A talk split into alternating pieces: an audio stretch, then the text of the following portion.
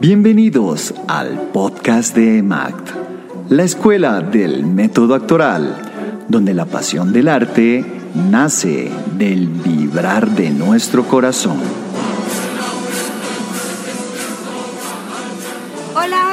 Están? Nosotros estamos muy contentos de que nos acompañen una vez más aquí en la Escuela del Método Actoral. Recuerden que nos pueden seguir en nuestras redes sociales como arroba Escuela del Método Actoral.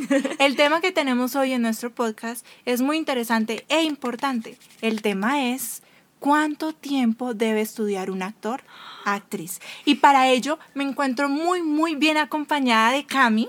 Hola, bienvenidos una vez más a nuestro programa. Soy Camila Bedoya y les contaremos muchas cosas para aprender de la actuación. Así es. Y también nos encontramos muy bien acompañadas de Eddie. Hola, hola amigos, ¿cómo están? Les habla Eddie Acosta. Bienvenidos a nuestro tema. Gracias, gracias por acompañarnos. Así que, sin más preámbulo, iniciemos. Cami y Eddie, los invité a que hablaran conmigo de este tema porque nace de una anécdota propia. Algo que me sucede muy a menudo y yo quiero saber si les pasa lo mismo o cuál es el punto de vista de cada uno de ustedes. Sucede lo siguiente, yo me encuentro con una persona que me está conociendo y me pregunta, ¿qué estudias? Yo le digo, actuación, artes escénicas, quiero ser actriz. Y esta es la pregunta que realmente me deja pensando y me dicen, ¿en qué semestre vas? ¿Cuánto tiempo te falta para graduarte? Y ahí yo tengo un choque mental porque digo, ¿cómo le explico a esta persona, desde mi punto de vista, que esta carrera no es necesariamente de un título universitario o de unos cinco años y ya está? Que esta es una carrera que tienes que estudiar de por vida. Mi respuesta es, la verdad, nunca terminas de estudiar actuación. Así que yo quiero saber ustedes qué opinan, qué piensan. Eddie. Bueno, pues en mi concepto, más que estudiar la vida es estudiar al ser humano, ¿no? Somos creadores de personajes y la verdad, eh, la preparación, como tú decías, estoy de acuerdo, es toda la vida. Tenemos que seguir evolucionando porque a medida que van pasando los años, las técnicas también, eh, en, eh, tanto en el cine como en la televisión y como en el teatro, van avanzando. Entonces, no podemos actuar como se actuaba en el teatro hace un siglo o hace 50 años.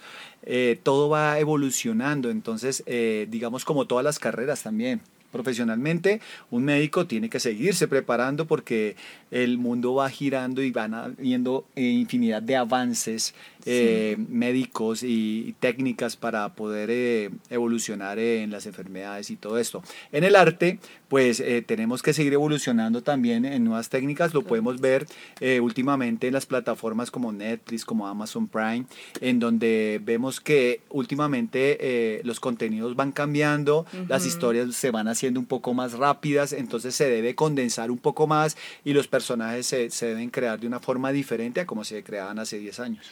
Pero para mí es muy importante, más que preparación, es saberse conocer uno mismo, es saber conocer cuáles son tus sentimientos, cuáles son tus emociones, cómo es tu físico. Un actor no es simplemente actuar y mostrar ante la cámara, no, es tener un estado físico bien, es saber interpretar, es saber qué tienes tú para poderle mostrar ante la sociedad y me parece muy importante primero conocerse uno mismo para mostrar e impactar otro personaje. Eso Así es es. primordial para mí. Sí, Camila, porque es nuestra herramienta de trabajo, nuestro cuerpo. Entonces tienes toda la razón. Por eso, por eso mismo digo yo que esta es una carrera de, de la vida, es aprender a conocernos, como dice Cami, como dice Eddie, es algo que siempre va en evolución, porque la vida misma siempre está moviéndose. Uno como ser humano pasa por demasiados cambios. Total. La vida no, no es estática, ella siempre avanza. Es por esto que los personajes, a pesar de que decimos que son creados, ellos vienen cargados de mucha realidad, de mucha verdad. Y seguramente yo te pregunto, Eddie, dime, mm, ¿quién es Eddie? Y tú te quedas como unos minutos pensando, Dios mío, ¿quién es Eddie? Le puedo hacer la misma pregunta a Cami, me puedo hacer la pregunta a mí misma. Es por esto que decimos que siempre, siempre, siempre hay que estar aprendiendo porque es que ni siquiera nosotros mismos que convivimos 24/7 podemos responder esa pregunta tan fácil. Ahora imagínate al momento de actuar otro personaje. Para mí, la preparación es muy individual, porque hay actores en este momento de Hollywood que son unos actorazos. Un ejemplo, Christian Bale es un actor empírico, es autónomo y lo más importante que admiro muchísimo de él es que juega mucho con el peso de su cuerpo. De verdad, mi admiración para él. Es, es, muy cierto lo que mencionas. Y aquí nos estamos adentrando ya como en las técnicas, en las diferentes ramas de estudio que hay en la actuación. Y es muy cierto, todos encontramos esa manera, esa técnica, ese padre, ese autor. Y me recuerda mucho a que también la actuación es una carrera muy extensa porque encontramos temas como el clown, que para estudiarlo y desarrollarlo muy bien son años, comedia del arte años, máscara años, ni hablar de la improvisación que yo considero que realmente es de por vida esta técnica. Mejor dicho, encontramos tantas cosas que realmente le toman muchísimo tiempo a un actor, actriz para desarrollarlo. Hasta la técnica del mimo. Totalmente. la técnica del mimo es extremadamente extensa que uno ni se imagina que es un, es un método muy difícil, pero es un método muy lindo de aplicar, ¿sabes? En la actuación. Muy cierto, y como decías al inicio, Cami, el actor no es solo una persona que tiene que aprenderse un diálogo, también es una persona que tiene que aprender cómo desarrollar su cuerpo. Por eso estas técnicas son tan extensas, tienes que saber manejar tu cuerpo, tu cara, tu mente. exactamente, expresión corporal, facial, el lenguaje claramente, porque no todo es solo corporal, también hablamos. Entonces, todo se enlaza y realmente llegar a, desintegrar cada parte, como decíamos anteriormente, toma mucho, mucho, mucho tiempo. Sí, en ese orden de ideas, el actor se debe preparar de acuerdo al proyecto que esté ejecutando en el momento en su vida, porque pues el actor tiene tres ramas que son el cine, el teatro y la televisión. Entonces, de acuerdo a eso, pues también tiene que tener una preparación específica de acuerdo al proyecto en el que se encuentra trabajando. Si está haciendo cine, pues debe estar aplicando las técnicas de cine. Si está haciendo teatro, son técnicas muy diferentes. Entonces, eso que ustedes dicen, la herramienta del actor que es el cuerpo, la mente, eh, la creación, pues eh, eso es muy variable de acuerdo al proyecto en el que se encuentre. ¿Sí? Eh, eh, se, utilizan las diferentes técnicas, ¿no? Sí, son lenguajes muy distintos. El lenguaje teatral es totalmente expresivo, no tienes tantas ayudas técnicas, tu público está presente, es en vivo, y si no tienes micrófono, tu voz debe llegar a la primera fila como a la última. Eso es un trabajo corporal de otro nivel. La televisión, estás trabajando con una cámara, es un plano un poco más abierto pero también desarrolla otras técnicas. Y ni hablar del cine, que esto es una actuación totalmente interna. Visceral. Visceral. Mm. Visceral. Todas son técnicas totalmente distintas. Y de repetición, porque en eh, una sola escena se hacen muchos planos. Para los que no tienen mucho conocimiento del cine, pues les, les, les explicamos un poco eh, el cine. Se, tú tienes que hacer la misma continuidad, los mismos movimientos y te pueden grabar de diferentes ángulos, entonces es un poco complejo hacer cine. Hay que tener mucha atención como actor, actriz, porque lo que acabas de mencionar, la, la continuidad es muy importante porque tienes que recordarte que si moviste el brazo derecho de tal manera, tienes que volverlo a hacer exactamente igual en los 50 planos. Y ni hablar de que estamos hablando de distintos planos y también puede haber repetición por cada plano. Yo, yo quiero mencionar algo muy importante, es que no solamente es actuar, sino saber los planos en que te van a grabar qué planos van a grabarte, qué cámaras van a usar, qué micrófono, cómo va el micrófono instalado en tu ropa, en tu piel, cuál es el, qué tipo de set vas a utilizar, si es exterior o es interior, cómo, qué, cuál es tu equipo de trabajo, tienes que saber absolutamente todo, no solamente sentarte a actuar y supuestamente como muchas personas dicen, decir un diálogo, no, es más acá, es visceral. La actuación para mí viene de acá, de acá hacia afuera, para el cine. Retomando con respecto a la preparación, eh, creo que debemos debemos seguirnos preparando constantemente y, y ejecutar las diferentes disciplinas del arte que eh, eh, como habíamos mencionado, era eh, estudiar al, al, al, ser humano, su psicología, su, sus diferentes niveles, sus estatus. O sea, son, son demasiadas herramientas, la verdad. Y, y, también las técnicas. A muchos actores nos fusiona una técnica en específico, a otros no. Otros, O podemos absorber de diferentes técnicas y crear nuestra propia técnica. Entonces, para eso es muy bueno explorar todas las técnicas que, que existen para para tener como más herramientas a la hora de ejecutar en todos los proyectos, ¿no? Sí, claro, y yo digo que tenemos que agradecer mucho en la época en la que estamos porque imagínate ser un actor en los 1800 a comparación de ser un actor ahora en los 2000, 2020, nosotros tenemos demasiadas herramientas para obtener información y estudiar. Tenemos libros, tenemos la tecnología, encontramos masterclass, cursos, un videito de YouTube. Como en este momento nosotros le estamos dando información a ustedes a través de un podcast, un video podcast.